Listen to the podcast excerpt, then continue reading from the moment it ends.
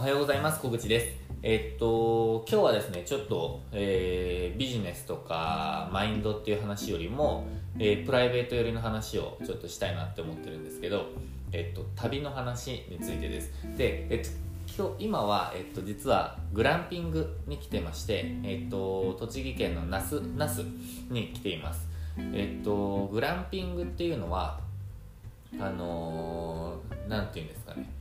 ちょっと贅沢なキャンプみたいな、えーと、イメージで使われてるんですけどなんかこ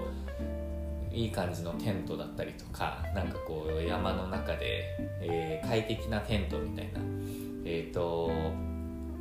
意味で使われているんですけど日本でもグランピングってなんか一昨年か34年ぐらい前から徐々に、えーと増え始めてで最近では、えー、グランピングの施設もかなり増えてきているんですよね。で自分はなんかあのグランピング海外であの流行り始めてる時からいいなって思ってて、えーと、とととという言い方をしてしまうとなんか海外の情報に敏感ですみたいなイメージになんかなっちゃっていやらしく聞こえるかもしれないんですけどあの自分は旅行会社で働いてたので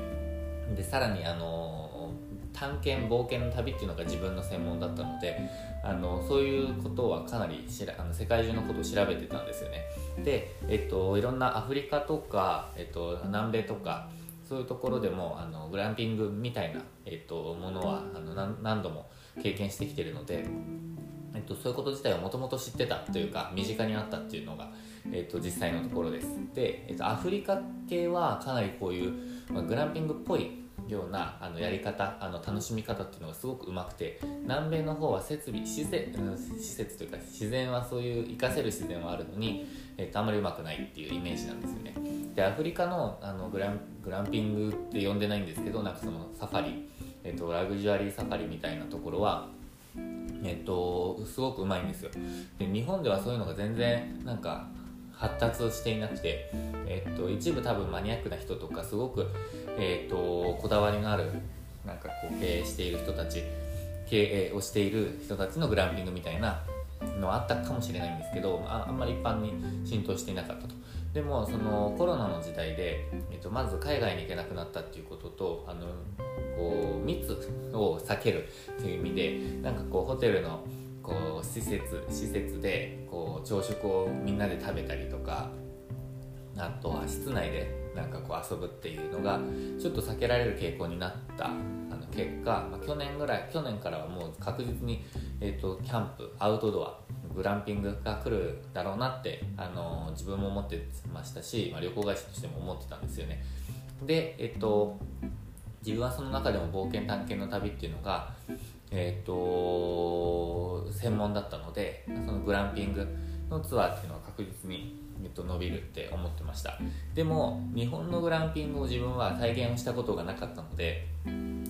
なんか絶対楽しいって分かっていたので、まあ、やってみたかったなっていうのがあって今年の目標の一つだったんですよ。家族でグランピングを体験するっていうのが。でそれをあの早速ちょっとやってみたっていう状態です。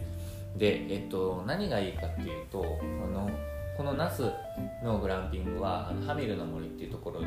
回来て2月にオープンしたばっかりのところなんですけどえっとまずテントが3種類あってえっとドーム型のあいやテントか。まずテント。なんかあのよくカナダとかにあカナダの雪のエリアあのユーコン州とかあの辺りにあるなんかあのオーロラのキャンプみたいなところでよく使われてるようなこうなんかテント。なんかモンゴルのちょっとゲルに似た感じの、雰囲気のカナダのテントに近いですかね。なんかそれに近いようなこうポンとこう中心にこう屋根があってそこからこう下がって周りに、ね、下がっていく。言葉で説明するとすごく難しいんですけど下がっていくタイプの、あの、テントが1種類。そしてもう1種類がドーム型のなんかこう鎌倉みたいな感じの、えーと、テントでこれは北欧とかでよくあるイグルーっていうかガラス、えーとま、ドーム型の、えーと、テントですね、まテントというよりもドームみたいな感じです。そのテント張りのテン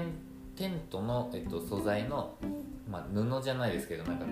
あれの、えー、テントタイプのドームがもう一つですね。で3つ目が、えっと、クリアドームっていう、えっと、完全に、えっと、透明なドームですね。なので外からも見えますしもちろん中からも見えると。で、えっと、寝て上を見ていればその室内からでも、えっとまあ、星が見えると。でこれは結構オーロラのエリアとかだとえっとなんか寝たままオーロラが見られるみたいなえーと、もので結構流行っているんですけどそれが日本にもやっと来たって感じの、えーと、ものでこのクリアドームに今回泊まっているんですけどハミルの森では2つしかこのクリアドームがなくて、えーと、全部で多分どれぐらいあるの、えー、と20個ぐらいの多分テントがあってそのうちの2つがこのクリアドームってやつです。でえっ、と1回試してみるならこのクリアドームはすごくおすすめですね。えっ、となんでかっていうととにかくあのやったことない体験だと思うんですよねこの、えー、クリアドームに泊まるっていうのが。で本当に面白いです。あの初めてのことって。で自分はあのもう結構いろんなことを旅行に関しては結構いろんなことをしてきたのでえっとちょっとした体験だとあんまりこうなんかちょっと麻痺してしまっているっていうのがあって妻もあのもう世界中結構行っているのでえっと、まあ、なんかちょっと変わったこととかもしくは自分が自分たちがすごく好きなことじゃないとなんかあのすごくうわ新しい体験したっていう感じにはならないかもしれないんですけどこのクリアドームすっごく面白いですね。で自分はこのクリアドームに一回泊まってみて、えー、そしてその後、まあ普通のテントでもいいかなって思ってます。テントでのなんか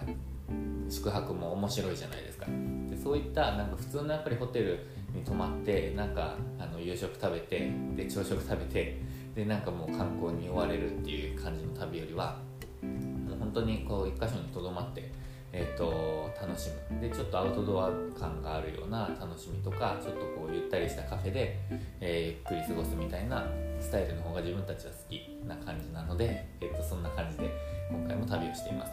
で、えーと、旅旅に関してはなんかあの自分は旅行会社で13年間働いてましたけど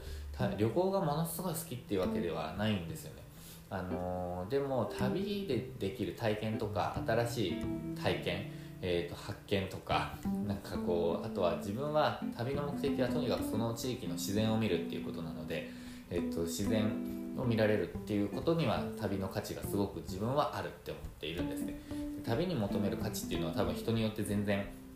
えっと、違ってくると思っているので、えっと、旅で出会うあの人と出会うことが好きとか食を楽しむのが好きとか、うん、あとは、えっとまあ、自分みたいに体験ができるっていう人もいると思いますしあとはその地域の文化を見るとか建物を見るとかなんかいろんな、えっと、目的があると思うんですけど、まあ、同じ旅でもその人が何をこう達成したいかっていうか何を目的としているかっていうのはもうバラバラなので、えっと、自分が旅を案内していた時はその全員の目的をこうはっきりさせてそして、えっとまあ、やっていくというかあの目的達成をこうお手伝いするみたいなイメージでやってました。なんか外で変な音がし始めたのが心配ですけどなんだろう。風が多分すごく吹いてきて救急になってます。